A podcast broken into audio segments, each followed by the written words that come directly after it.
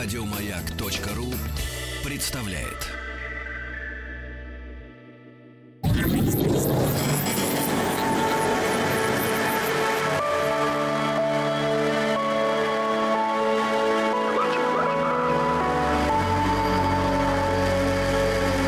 Стаховский лайф на маяке.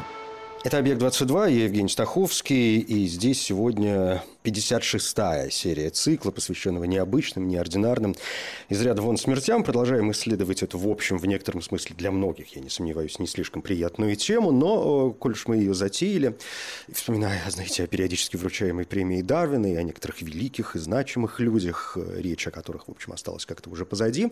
И вот докатившись до 56-й серии, если вы следите за процессом, то знаете, что мы, в общем, пребываем уже в 21 веке, хотя периодически бывают отступления, мы там делаем какие-то шаги шаги назад, потому что я все время нарываю какие-то новые истории, о которых, конечно, хочется рассказывать, раз уж этот цикл продолжается. И не забывайте, что у нас есть подкаст, если вы что-то там где-то проворонили, упустили и хочется вернуться, то и Стаховский live к вашим услугам, и отдельный подкаст, который называется «Немножечко о смерти», он тоже появился и в iTunes, и на сайте «Маяка» и в других источниках. В общем, можно как-то порадовать себя некоторыми подробностями. Сегодня не будет, э, насколько я понимаю сам себя, больших историй. Это скорее нарезка из э, небольших э, происшествий, которые показались мне, ну, в общем, неординарными. Так что такой своеобразный дайджест, если хотите, несколько коротких историй. Ну, в общем, сколько успеем, столько и успеем. Ну, и, наверное, я должен, как часто это делаю, вначале пояснить,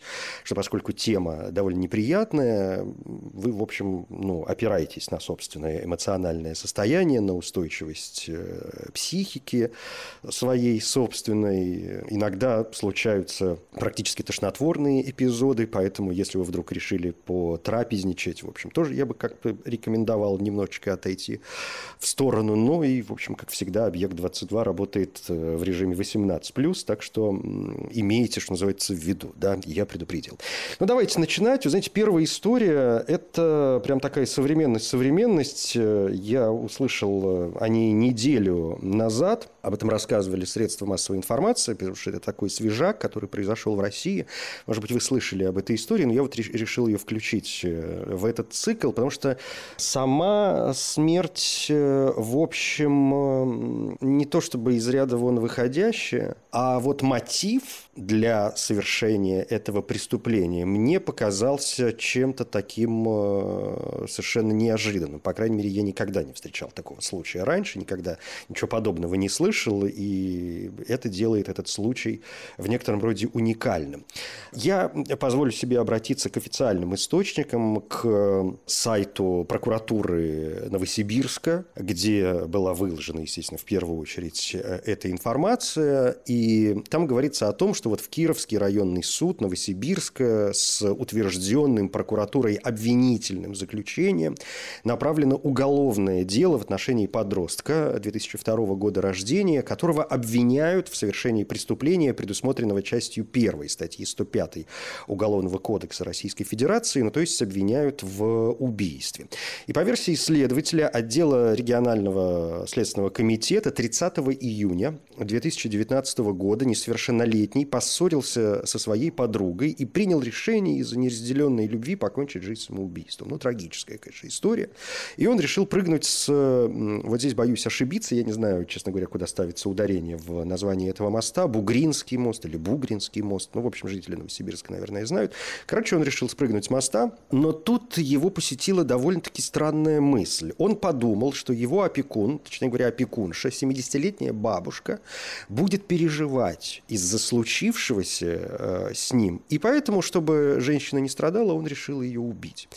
И вечером того же дня э, парень пришел в квартиру в свою, где проживал с бабушкой, и нанес ей не менее 21 удара ножом в жизненно важные органы, и также причинил не менее четырех э, травматических воздействий тупым твердым предметом от полученных травм. Женщина скончалась на месте преступления.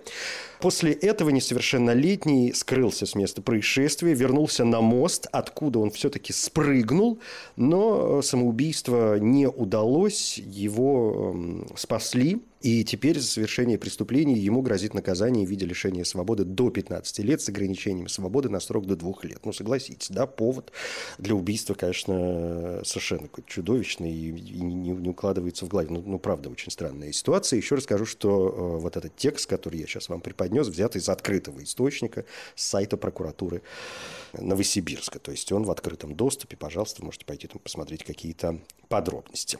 Чудовищная история, конечно. Но давайте пойдем потихонечку дальше. Сделаем несколько шагов назад. Еще в прошлый раз я хотел рассказать эту историю, но тогда времени не хватило. Удивительный совершенно момент. Э, произошло это в 2014 году. Шеф-повар, который готовил э, блюдо из мяса кобры. Это все происходило в Китае. В общем, нормальная вещь в Китае приготовить кобру. Это деликатес вполне известный. И шеф-повар умудрился умереть от укуса змеи через 20 минут после того, как он отсек рептилии голову и уже успел порезать туловище на кусочки. То есть он умудрился умереть от укуса практически мертвой и, и фактически уже разделанной э, змеи.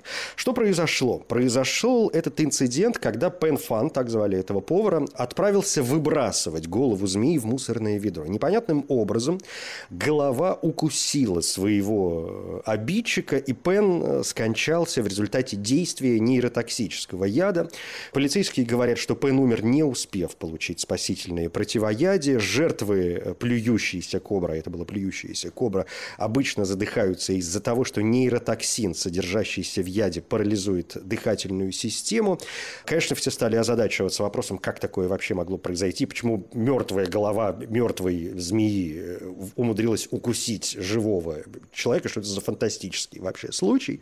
Так вот, эксперты-герпетологи, которые долгое время изучают э, кобр и живых, и мертвых, э, объяснили, что все рептилии, как выясняется, могут функционировать еще до часа после потери головы.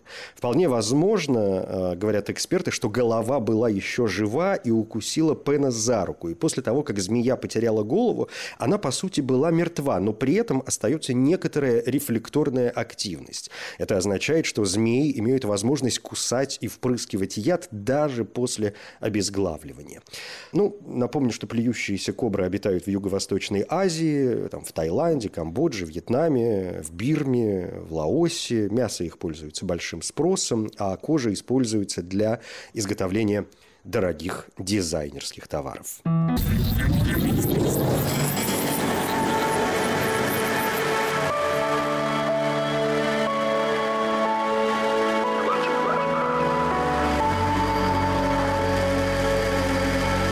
Московский лайф на маяке.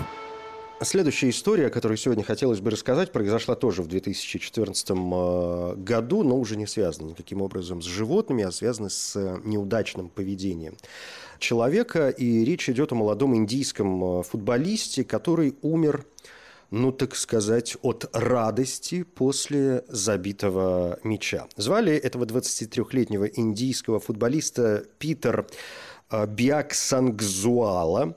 Он выступал э, в цветах клуба Бетльхэм Венхланг, футбольный клуб, надеюсь, я правильно произнес название. И когда игра уровня премьер-лиги штата Мизорам между клубами Чан Мари Вест и вот этот Бетлхэм Венхланг уже дошла до 62-й минуты, счет был 1-0 не в пользу команды, за которую играл Питер. И тут случился подходящий момент. Полузащитник – Биоксан Гзуала завладел мячом и сумел им распорядиться очень грамотно, пробив вратаря соперника. От радости молодой человек, не снижая скорости, побежал по полю, на ходу проделав просто немыслимое сальто, а за ним еще одно. Но, как говорят источники, для Питера радость оказалась короткой. Товарищи по команде не сразу поняли, от чего Питер так и не вскочил на ноги после сальта, а когда разгоряченные игрой и радостью подбежали к нему, то тут же поняли, что у Питера серьезная травма. На поле немедленно выбежали врачи, игрока унесли на носилках, Вскоре Питера в тяжелейшем состоянии доставили в больницу, где врачи констатировали серьезнейшие повреждения спинного мозга. Его перевели в палату интенсивной терапии, где в последующие пять дней врачи отчаянно боролись за его жизнь. Скоро был подключен аппарат искусственной вентиляции легких, но Ничего не помогло. Через пять дней 23-летнего Питера Биаксангзуалу объявили мертвым. Ну, то есть, понимаете, парень от радости сделал сальто и очень неудачно приземлился, повредив э, себе позвоночник. Решение команды э, было оставить игровой номер Питера 21 навсегда. Такое решение приняло руководство клуба в память об игроке, который вот умер, радуясь после своего забитого гола. Что дальше? Ну, Коль уж у нас сегодня дайджест, и мы, в общем, как-то скачем по коротким историям, да, давайте по коротким историям. Э, вот, например, случай, который произошел в 1989 году. Мы не раз говорили о том, как люди умирали от смеха, несколько таких случаев в истории было, и вот еще, еще один э, инцидент. Оли Бенсон, который был детским логопедом, умер от смеха во время просмотра фильма «Рыбка по имени Ванда». Он пошел в кинотеатр на эту картину, и когда дело дошло до сцены, где герой Кевина Клайна запихивает э, пару картофелин фри в нос Майклу Пейлину, Оля начал смеяться. По-видимому, это напомнило ему о том, как вся его семья, сидя за обеденным столом, запихивала себе в нос цветную капусту. Довольно странное развлечение, но говорят, что вот такие вещи приключались. И позже, как выяснили эксперты, пульс во время смеха Оли Бенсона поднялся, называют разные цифры. Кто-то говорит 250 ударов э, в минуту, кто-то называет цифру даже 500 ударов в минуту. Я не могу себе представить пульс в 500 ударов в минуту и представлять, честно говоря, не хочу. Но говорят, что эта цифра цифра вполне возможна. Разумеется, Бенсон э, перенес сердечный приступ, а его товарищ, с которым он пошел в кино, позже сказал, что был попросту потрясен, когда услышал, как э, Бенсон э, смеется. Другая история произошла в 2017 году, в декабре, в Питтсбурге, в Соединенных Штатах Америки, штат Пенсильвания. Один вор решил похитить э, дорогие колеса, сняв их э, с фургона. В темноте он перерезал проволочный забор, добрался до фургона, а затем положил под него шлакоблоки. Ну, представляете, ситуацию вполне себе стандартный момент для тех людей, которые промышляют воровством колес с автомобилей. Но э, парню не повезло. На следующее утро, 8 часов 50 минут, полицейские обнаружили тело мужчины, раздавленного фургоном. Произошедшее было понятно из лежавших вокруг инструментов и колес, но личность погибшего мужчины полиции установить так и не удалось. Еще одна история 2017 года. Энтони Пауэлл, так звали этого незадачливого товарища, который отбывал в тот момент пожизненное заключение в тюрьме штата Орегон за убийство своего свекра. Он зарезал его ножом. И говорят, что в то время он часто употреблял э, наркотики, и пока сидел в тюрьме, он познакомился онлайн с женщиной по имени Мелиса Н. Блэр, которая тоже была наркоманкой, как и он, и она знала, как переправить э, ему наркотики. Когда Блэр навестила Пауэлла в комнате для посетителей, они обменялись э, страстными поцелуями и незаметно для охранников. Во время поцелуя Блэр передала изо рта в рот семь маленьких э, шариков, э, наполненных наркотическим веществом. Он проглотил эти шарики, рассчитывая отрыгнуть их позже, когда вернется в свою камеру. Но, судя по всему, преступники не слишком хорошо продумали свой план, потому что шарики лопнули, и Пауэлл Пауэлл умер от э, передозировки. Кстати, Мелису Н. Блэр в конце концов арестовали и признали виновной в распространении наркотиков. 1979 год, еще один шаг назад. Э, Нитаро Ито баллотировался в палату представителей Японии. Хотел стать активным политиком, влиятельным, богатым, знаменитым. И он боялся, что не победит на выборах, и поэтому придумал план, как ему завоевать симпатии избирателей и одновременно дискредитировать своего конкурента. И э, Нитарро не придумал ничего лучше, как сделать вид, что на него напала группа бандитов. При этом предполагалось, что избиратели сами, безо всяких намеков, обвинят вот в этом деланном нападении его конкурента. Чтобы история выглядела убедительно и были какие-то доказательства того, что нападение действительно состоялось, Нитаро Ито должен был нанести удар сам себе. Он решил взять огромный кухонный нож и воткнуть его себе в ногу. К несчастью для Ито, он попал в главную артерию и умер раньше, чем э, состоялись выборы.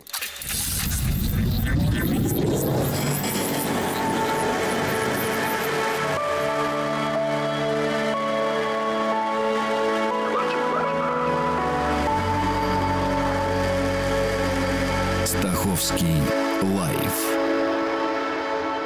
на маяке. Это «Объект-22», я Евгений Стаховский, и здесь 56-я серия цикла, посвященного необычным, неординарным из ряда вон смертям. Сегодня несколько коротких историй, ничего такого большого, ничего глобального, ничего там таинственного или мистического. Все вполне просто, все вполне понятно, и, мне кажется, большинство из этих э, смертей, о которых мы сегодня говорим, ну, просто какая-то глупость. Несусветные или несчастные случаи. Ну, давайте вернемся в 21 век. Э, ну, вот, например, история, которая произошла в 2012 году году 65-летний мужчина по имени Джеффри Хейвуд э, зарабатывал тем э, периодически, что притворялся слепым. Хотя не всегда он этим зарабатывал, у него было, ну, судя по всему, некое психическое расстройство. Так вот, в конце концов, он был найден мертвым в затопленной канаве. Как сообщает издание «Телеграф», Хейвуд ходил с белой тростью и делал вид, что ослеп, чтобы привлечь внимание и заставить людей его жалеть. И вот в один день он свалился в ров, видимо, не заметив его, потому что всегда ходил с закрытыми глазами. Его брат, позже рассказал, что у Джеффри была э, ну, то, что называется психологической слепотой. А, и эта психологическая слепота началась у него после смерти их э, матери. То есть, по совести, Джеффри Хейвуд имел возможность видеть, но попросту не хотел видеть. И доктор, который осматривал Джеффри Хейвуда, сказал, что у него нет проблем со зрением, но вот психологическая травма была настолько сильна, что он отказывался видеть окружающий мир, и это, в конце концов, привело к его смерти. А, а в Японии в 2013 году мужчина до смерти закусал своего 23-летнего сына. Полицейским он признался, что хотел изгнать из молодого человека змею, захватившую его разум. Еще одна э, такая психиатрическая история. Арестованный, его зовут Кацуми Нагая, рассказал полиции, что его сын Такуя Нагая пришел к родителям в гости э, утром 18 января и молодой человек якобы стал вести себя странно, стал вести себя агрессивно и стал говорить о том, что он не человек вовсе, а самая настоящая змея. Тогда его мать перепугалась и позвала на помощь отца, который э, избил э, сына и покусал его почему-то. В итоге, причем покусал настолько сильно, что такую в итоге попал в больницу, где в итоге и скончался от травм. Какая-то фантастическая, конечно, история. Еще один момент 2013 года во время уборки на территории мясокомбината в штате Орегон Хьюга Авалус Чанон упал в работающий блендер. Его коллегу-уборщик успел нажать кнопку аварийного выключения оборудования, но было уже поздно заместитель государственного медицинского эксперта доктор Клифф Янг заключил, что смерть 41-летнего Хьюга Авалос Чанона наступила в результате травм от ударов тупым предметом и рубленных ран, сообщает Associated Press. Прибывшим э, на место события сотрудникам службы спасения пришлось разбирать механизм мясорубки, чтобы извлечь тело погибшего. Из отчета агентства при Министерстве труда США стало известно, что на предприятии не соблюдались правила безопасности безопасности труда. Оборудование не закрывалось на момент уборки помещения. Хьюго Авалос Чанон был сотрудником клиринговой э, компании, по контракту с которой, собственно, обслуживала вот эти мясокомбинаты, один из которых привел к его концу. Я бы сказал, что сегодня не будет каких-то больших историй, хотя вот тот случай, о котором пойдет речь э, сейчас, может быть, будет выделяться немножко среди всех прочих, э, хотя бы потому, что речь пойдет о ну, довольно известном в некоторых кругах человеке, Поскольку он был серийным убийцей, немецким серийным убийцей, звали его Лев Эгидиус Шифер, 56 -го года рождения. Он вошел в криминальную историю как душитель Аахина. В период с 83 по 90 год он убил пять девушек в возрасте от 15 до 31 года и троих из них изнасиловал. Его действия были известны как убийство пикапа. Ну, то есть он знакомился с девушками и затем их убивал. Вот, например, первая жертва, 18-летняя Марион, подсела к нему в автомобиль на автобусной остановке. В итоге он напал на нее. Она, конечно, боролась изо всех сил и даже разбила лобовое стекло, но в итоге он смог ее задушить и выбросить тело в рыболовный труд. В феврале 1984 года Эгидиус Шифер напал на 15-летнюю Андрео, когда она, как обычно, возвращалась домой после дискотеки. Он ее изнасиловал, задушил и бросил тело на грунтовой дороге. 31 августа того же 1984 года 17-летняя Анжелика Анжелика ехала домой тоже с дискотеки, и позже ее тело, облаченное только в лифчик и чулки, было обнаружено в лесу. В декабре 85-го 18-летняя Марион была похищена, изнасилована и убита в Аахене. Она тоже стояла на автобусной остановке. В течение часа, как потом рассказывали полицейские, Шифер ехал по всей стране с трупом в багажнике, пока не нашел место, где можно было бы от него избавиться. 16 июня 90 года некая Сабина исчезла на Нидеркрюхтене по дороге домой из ночного клуба. Шифер затащил 31-летнюю женщину в свой «Мерседес», изнасиловал ее, задушил. Труп нашли только через год в лесу под Векбергом. В марте 2007 года Шифера поймали в Хайнсберге во время время кражи металлолома, его арестовали – он э, добровольно дал образец слюны, который признал его виновным в совершении пяти нераскрытых к тому времени убийств. 23 августа ему предъявили обвинение в убийствах. Во время допроса он признался в пяти случаях, но потом отозвал свое признание в районном суде на том основании, что у него были какие-то садомазохистские тенденции. Он только признал убийство, потому что мысль о предварительном заключении и наказании как-то вот э, пробудила его разум. Видимо, он испугался. Но это ему не помогло. 19 августа 2008 года, через 18 лет после совершения его последнего убийства, областным судом Аахена за убийство по пяти делам и изнасилование в двух случаях его приговорили к пожизненному э, заключению. Но что же с ним в конце концов произошло? Чего он умер? Утром 22 июля 2018 года Шифер был найден мертвым в своей камере в Йене-Бохаме. Что произошло? Он подключил свое тело к электросети, используя несколько кабелей, и сделал он это для проведения аутоэротических э, упражнений. И, в конце концов, скончался в результате сердечной аритмии.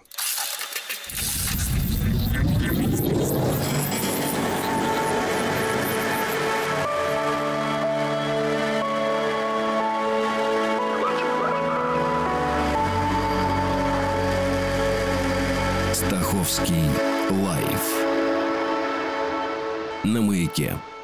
Недавняя история, 2019 год, 60-летнему британскому комику Яну Когнито стало плохо во время выступления в баре в британском городе Бистер. В ходе выступления Когнито пошутил, что когда он очнется после инсульта, то сможет разговаривать на валлийском языке. Буквально через 10 минут ему стало плохо, и он присел э, на сцене на стул. По словам ведущего Эндрю Бёрда, публика не сразу поняла, что произошло, и некоторое время зал продолжал смеяться, приняв происходящее за актерскую игру. Когнито почувствовал себя плохо еще перед выступлением, но настоял на том, чтобы выйти на сцену. Бёрд э, позже рассказывал, что, в принципе, все было как обычно. Он громко и бодро шутил, и Бёрд говорит, я еще подумал, как здорово он сегодня выступает.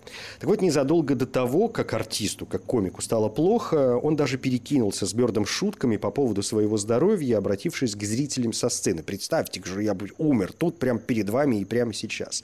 И когда Когнита тяжело задышал, а затем опустился на стул и несколько минут сидел неподвижно, все, включая ведущего, подумали, что он разыгрывает какую-то новую сценку. Но затем Бёрд э, начал волноваться, подошел к Когнита, чтобы проверить, все ли с ним в порядке. И приехавшие медики в конце концов констатировали смерть Когнита прямо на сцене.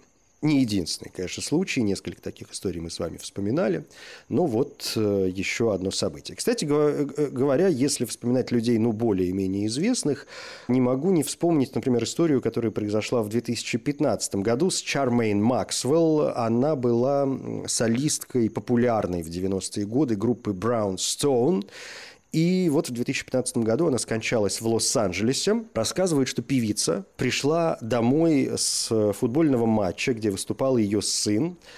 И э, была дома вместе с сыном э, одна, а позже вечером, около 9 часов вечера, ее муж, музыкальный продюсер Карстен Солшок, пришел домой и нашел ее уже без сознания, с кровотечением из горла. Как установили эксперты, надо вот представить себе, конечно, эту историю. Судя по всему, Чармейн упала в какой-то момент неудачно, непонятно по какой причине. Может быть, просто споткнулась, может быть, я не знаю, там закружилась у нее голова, бог знает, что с ней произошло. В этот момент у нее в руках был бокал. Она, значит, видимо, споткнулась, упала, стакан, который был у нее в руках, разбился, и она упала, приземлившись э, шеей на тот э, осколок, который остался от цельного когда-то стакана. Когда ее нашел муж, она еще была жива, но уже потеряла слишком много крови и умерла, в конце концов, по дороге в больницу. Полицейские потом установили, что порез горла произошел о разбитый стакан. Фантастическая, конечно, еще одна история, но которая напоминает нам о том, насколько нужно быть э, аккуратными даже с какими-то элементарными вещами, потому что все, что угодно может произойти буквально на ровном месте.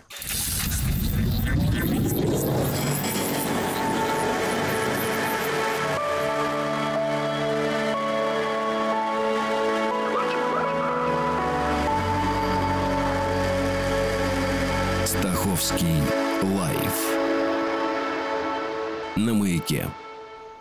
Ну, давайте под занавес что-нибудь э, что такое нелепое, я бы сказал. Эм, история, которая произошла в 2015 году, заключительный момент на сегодня.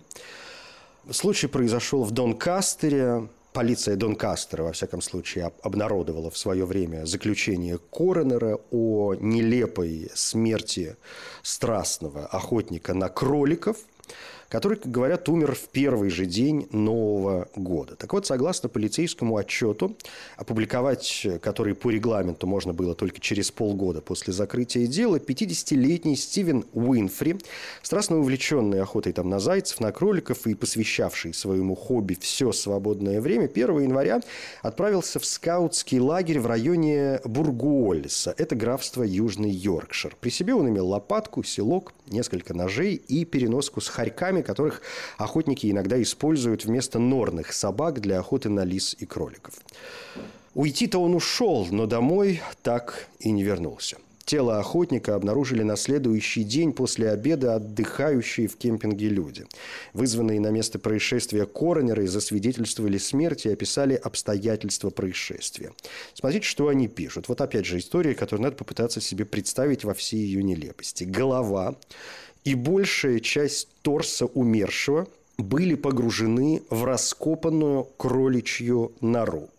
Рядом была куча свежей земли и один убитый кролик. Отпечатки ладоней на земле вокруг норы и грунт под ногтями погибшего свидетельствуют о том, что он слишком глубоко продвинулся в узкий лаз норы, вероятно, пытаясь достать спрятавшегося там кролика. В итоге он застрял в этой кроличьей норе и попросту не смог выбраться наружу. Смерть в итоге наступила от э, асфиксии. Стивен Уинфри задохнулся из-за отсутствия притока свежего воздуха в нору. Смерть в итоге, конечно, признали несчастным случаем, и следствие было прекращено за отсутствием состава преступления. Все, пожалуй, на сегодня. Это «Объект-22». Я Евгений Стаховский. Спасибо. Еще больше подкастов на радиомаяк.ру